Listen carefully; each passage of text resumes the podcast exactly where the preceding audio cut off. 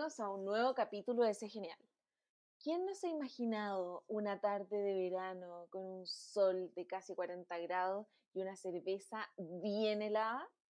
Bueno, ¿sabían ustedes que hay estudios que comprueban que las personas que consumen al menos una cerveza al día tienen un 31% menos probabilidades de sufrir un paro cardíaco? Bueno, este tipo de cosas nos llaman la atención y es por eso que hoy tenemos una invitada súper interesante. Se llama Paula Silva, ella es Beer Sommelier y nos va a estar contando un poco de cómo los chilenos hemos cambiado nuestros hábitos de consumo en torno a la cerveza. Hola Paula, bienvenida. Hola, bien, pues como día viernes, feliz. Gracias por la invitación. Vamos a ver qué resulta de esto. Dos mujeres hablando, imagínate. Y una va a hablar de cerveza. ¿Qué podrá pasar? Y en, la, y en la tarde del viernes vamos a terminar carreteando online. Ay, no, esto es educación lo que vamos a hacer, educación cervecera. Muy bien, muy bien. Paula, quisiera que en 30 segundos hicieras una pequeña introducción de ti y cómo llegaste a esto. Ah, chuta, imagínate, 5 años en 30 segundos. Pues bien, bueno, ya saben, mi nombre es Paula, yo soy Beer Sommelier, eso es una certificación que te especializa en conocimientos sobre la cerveza artesanal principalmente. Trabajo en una organización que creé que se llama Catas Colaborativas. En el 2015 partimos difundiendo cultura cervecera, llevando a la gente a vivir una experiencia diferente de aprender a catar una cerveza tanto como se cata un vino o un whisky o el café. Entonces, llevándolo a otro nivel, con la idea de acercarlo también a la mesa del chileno, enseñarle con qué cervezas se pueden maridar los diferentes platos que rutinariamente comemos y compartimos en familia. Entonces, como bien amplio este mundillo que me ha llevado a recorrer desde Viña hasta Punta Arenas realizando cata. Así que muy feliz con mi trabajo muy difícil en esta época y tratando de ser más creativa aún para poder llegar a nuevo público. Por supuesto. Oye, Paula, cuéntame una cosa, eh, ¿cómo funcionan el tema de las catas colaborativas? Y, antes, pero antes de entrar en eso, me gustaría saber, ¿cómo es el chileno de paladar cervecero? Eh, es curioso, Curioso no de que sea extraño, sino que porque ya está curioseando. El chileno, nosotros los chilenos, desde hace un tiempo largo ya, nos hemos vuelto un poquito más sofisticados y más eh, atrevidos, ¿ya? Porque estamos probando cosas diferentes normalmente. Piénsalo de esta forma, ¿cuántos tipos de restaurantes hay en Santiago en este minuto? ¿De cuántos países hay? Porque hay mucha diversidad porque el chileno ya se está atreviendo a probar cosas nuevas. Esto mismo se lleva a la cerveza. Eh, yo me pillo mucha gente frente a la góndola del supermercado donde están las cervezas artesanales con una cara de pregunta eterna, ¿para qué es esto? ¿Para qué sirve? ¿Qué son? ¿Qué sabores tienen? Y eso no lo hace nadie como lo hizo el mundo del vino en el supermercado, que ponía promotora, que te iba explicando las cepas, qué podías comer con cada cepa. Bueno, esa pega la estoy tratando de hacer yo por mis redes sociales desde hace harto tiempo ya. Y, me doy cuenta que el chileno está súper abierto a probar cosas y está abierto a invertir en cosas de buen gusto, de buena calidad. No necesariamente la cerveza es cara, pero eh, tenemos la competencia que es la cerveza industrial, que es hiper barata. Entonces, obviamente, si tú comparas una lata de dorada, de escudo, versus una lata de cerveza artesanal o una botella, eh, claramente hay una diferencia de precio, pero es como, no sé, como comprarte un chocolate Nicolo y comprarte un pacarí. Eh, son cosas súper diferentes. Lo que sí hay cerveza para todos los momentos y todos los bolsillos, así que tampoco es tan complicado. Pero el chileno está mucho más curioso y más abierto a aprender. Además, está como muy permeable para participar en actividades antes de la, de la cuarentena, post trabajo asistían mucho a talleres, de hecho mis catas se hacían horario de oficina, o sea, post horario de oficina, día lunes, martes y miércoles. Y la gente asistía. Eso, te iba a preguntar, ¿cómo funciona el tema de las catas colaborativas? Porque entiendo que tú vas un poco haciendo también el tema del maridaje y, haces como una especie de curatoría de los tipos de cerveza eh, que vas a dar a degustación en, alguna cata en particular. Claro, eh, mira, normalmente cuando todos estábamos libres, las catas las organizaba yo en bares y convocaba a través de las redes sociales y cobraba un cupo. Tengo dos modalidades, una que son para privados, particulares, empresas, y otra que es como mi aporte a la cultura cervecera, que son cervezas, o sea, son catas sin fines de lucro. Yo cobro solamente el costo del consumo, pero ninguno de los que organizamos y participamos cobramos nuestros honorarios porque es como nuestro aporte para acercar a la gente al consumo responsable y al consumo en calidad también. Eh, entonces, normalmente cuando viajábamos al sur de Chile, eh, viajábamos en esta modalidad que es sin fines de lucro eh, y los precios eran súper cercanos. Inclusive las catas que yo hacía como para, porque yo vivo de esto, po. esto no es un hobby. No, pues. O sea, empezó como hobby, pero yo después me independicé y me especialicé para, dedicarme a esto. Eh, las catas no, no eran caras, ¿cachai? La idea era que, el, que, acorde al bolsillo de todo tipo de personas. Por lo mismo lleva, llegaba gente muy heterogénea que se conocían en la cata y muchos se hicieron amigos y volvían a asistir en, eh, conjunto. Entonces me da como una cosa de comunidad, de camaradería bien bonita. La cerveza tiene esa gracia que es bien ciudadana, que es más democrática que otros mostos, que son más elitistas, que son más de ritual. No, pues la cerveza es de compartir con amigos, de conversarla, ¿cachai? Eh, por lo tanto, esa era la modalidad que teníamos antes y hoy día estoy haciendo catas online eh, para personas solas, o sea, una persona que quiera eh, aprender de escuela de la cerveza, le hago cata a cerveceros que están partiendo, también me piden cata. Y ha llegado un nuevo público que está buscando hacer actividades diferentes, sobre todo las empresas que se han dado cuenta que tienen que invertir en calidad de vida para sus empleados. ¿Cachai? Que uno está sentado todo el día en el computador y a diferencia de hacerlo en la oficina, uno se paraba de la oficina, apagaba el computador y se iba para la casa. Y ahí estaba ese momento en que tú cortabas tu momento laboral y empezaba tu, tu vida personal. En cambio, trabajando en casa no existe ese hito. Y hacer una cata post oficina, post trabajo es una buena alternativa. Lo otro que me he dado cuenta es que me contratan por un tema de clima laboral, para volver a conectarse con sus compañeros con los que tú compartías todos los días y dejaste de ver. Entonces le da como cierta naturalidad. La semana pasada tuve un, se llamaba Beer Webinar, ya que eran 68 colaboradores LATAM, eran particularmente de, de Santiago, Viña, y el resto era Colombia, Argentina y Perú. Y me contrataron para hacer una cata post este webinar.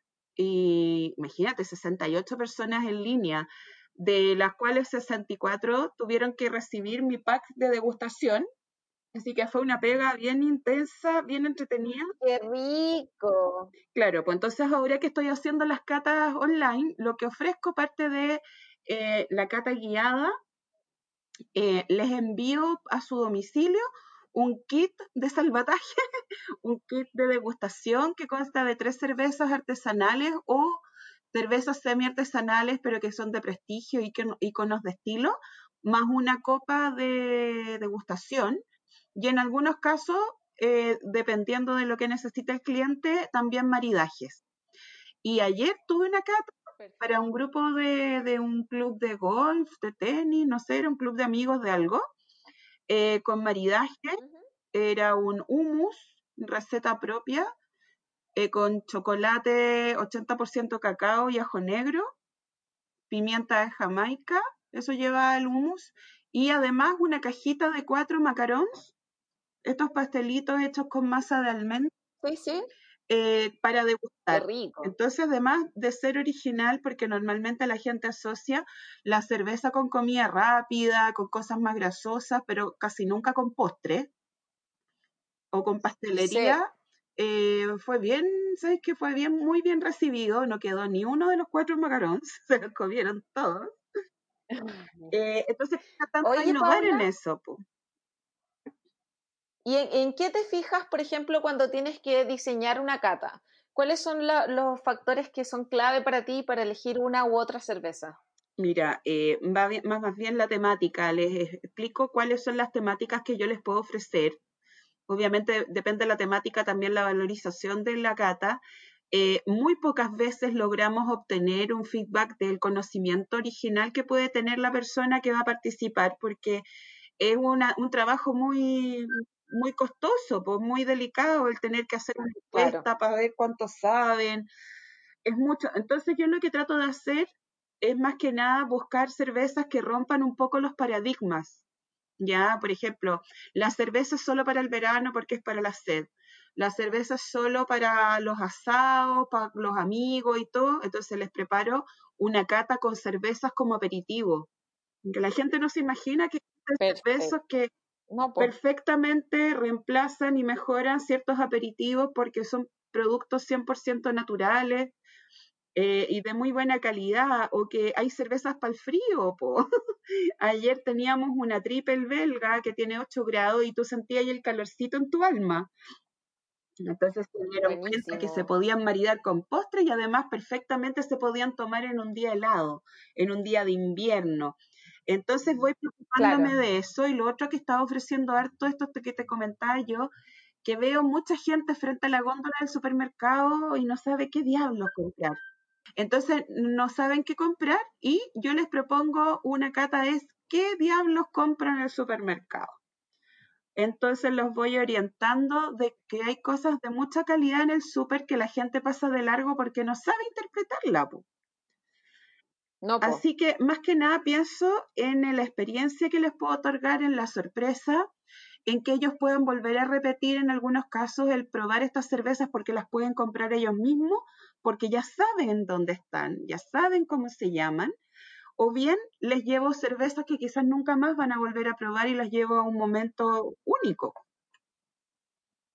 Entonces va a depender un poco qué tan lúdico es el, grupo o qué tan lúdico es el cliente que me está contratando. Claro, y ahora cada vez se ponen más, eh, cada uno tiene sus gustos más específicos y ya algunos saben de cervezas, por lo tanto sus gustos son, sus palabras ya son un poquito más refinados. Sí, sí, no. Sé que lo bonito es que son tantas las variedades de cerveza, son más de 150 estilos de cerveza. Y Chile tiene cualquier, muchas de esos estilos, entonces hay veces que se sorprenden muchísimo. Ayer teníamos una cerveza que es una framboise, que es una cerveza que tiene el equilibrio frutal y ácido. No es una cerveza dulce, es todo lo contrario, es una cerveza seca que se parece mucho a un Key Royal. Perfecto. Entonces, claro, los que de cerveza toman NIPA normalmente, esa cerveza que tiene más lúpulo, pero no sabe que hay cervezas con porcentaje de fruta y que está bien que sea así. Eh, entonces claro, son más aromáticas, más, tienen distintos totalmente diferentes y que sirven para aperitivo además.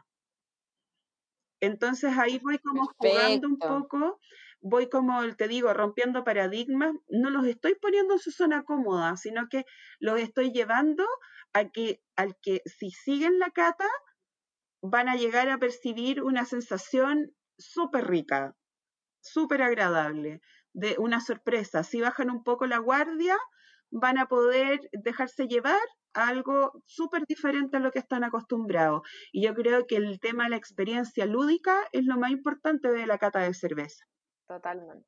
Ah. ¿Cuál es tu favorita? Chuta, mira, de 150 estilos, yo creo que la favorita es la que tú elegís para el momento indicado. Cuando tengo sed, una Munich Helles, que es una lager más sabrosa que la Pils normal cuando tengo ganas de algo más gastronómico, mi cerveza favorita es una Saison, se escribe Saison, que es una cerveza belga que hay en Chile, hecha por chilenos también. Eh, cuando tengo ganas de algo como un bajativo, una quad, una cerveza cuádruple, que tiene más de 11 grados, o cuando quiero algo untuoso, así cremoso, una Imperial Stout. Entonces hay cervezas como para cada momento. Genial. Oye, Paula, qué interesante. Encuentro súper interesante, una súper apuesta. Creo que cada día nos estamos volviendo un poco más entre sibaritas y, excéntricos con este tipo de gusto. Y qué rico que en Chile haya una industria tan fuerte y se estén desarrollando cosas realmente de calidad. oye, impresionante porque el trabajo del chileno, a diferencia del resto de Latinoamérica, es mucho más complejo porque es caro es caro y laborioso, hay que sacar demasiados permisos, que en el resto de Latinoamérica no es tan, tan engorroso, que tenemos un duopolio que hace casi imposible que se comercialicen las cervezas artesanales porque casi no hay cómo competir. Entonces, un trabajo de bastante tesón y mucha pasión eh, y precio versus calidad está súper bien. Y lo bonito de la cerveza es que son muy pocos los que se vuelven snob. La cerveza es algo sencillo, es algo agradable, es algo, como te decía yo, ciudadano, democrático, no es fifí. Entonces esto hace que sea más cercano y más heterogéneo. Todo el mundo toma cerveza. De diferentes precios, pero todos tomamos cerveza en algún momento. Y eso nos hace ser una comunidad. Claro. Oye, Paula, si, una, si un grupo de amigos te quiere contactar y, quiere pedirte una cata, ¿hay una restricción de cantidad de personas? Va a depender un poco lo que quieran. Yo me trato de acomodar. Yo pregunto principalmente qué presupuesto tienen y me voy ajustando a eso para no decirles que no. Porque igual es fome decepcionar los que tengan gana, pero obviamente los tiempos como están hoy día, el presupuesto es escaso y se pueden hacer cosas entretenidas con diferentes presupuestos. Así que yo creo que el primer paso es que se animen a escribirme y a consultarme. No se cierran las puertas a nadie. La idea es que la gente se acerque a la cerveza artesanal, eh, independiente de cuántas lucas tenga, ¿cachai? Mm, así que, así que es cosa que me escriban, estoy en todas las redes sociales como catas colaborativas, súper fácil ubicarme. Y, nada, porque pues me escriban y siempre vamos a tener una solución que se acerque a lo que ellos necesitan. Muchas gracias, Paula. Muchas gracias por compartir tanto, sabes tanto sobre un tema que, que, en general es tan masculino, ¿no? Oye, es increíble, pero fíjate que las mujeres estamos cada día más cerveceras. Está muy de moda la cerveza lupulada, la que yo te decía, la IPA. Y tú sabes que las personas que tienen más tolerancia al amargor somos las mujeres. Mira. Así que, chiquillas, anímense. Excelente. La cerveza tiene menos calorías que el vino y que el espumante. La cerveza ayuda a aquellos días del mes en que nos sentimos que no valemos un pucho. Eh, ayuda a los huesos, tiene silicio que ayuda a engrosar los huesos cuando ya empezamos a, perder cierta, ciertas, ¿cómo se llama? Cierta gracia de juventud, hace bien para el pelo, eh, desestresa. El lúpulo se ocupa en la industria farmacéutica como un inductor del sueño. Así que olvídense todas las gracias que tiene la cerveza. Cerveza y salud van de la mano totalmente. Buenísimo, excelentes datos y de todas maneras vamos a estar en contacto. Muchas gracias Paula por acompañarnos. Gracias por la invitación. Un abrazo gigante. Un abrazo para todos y que bueno, te vamos a empezar a seguir para escuchar estos audios. un beso y un, abrazo grande y gracias por la invitación.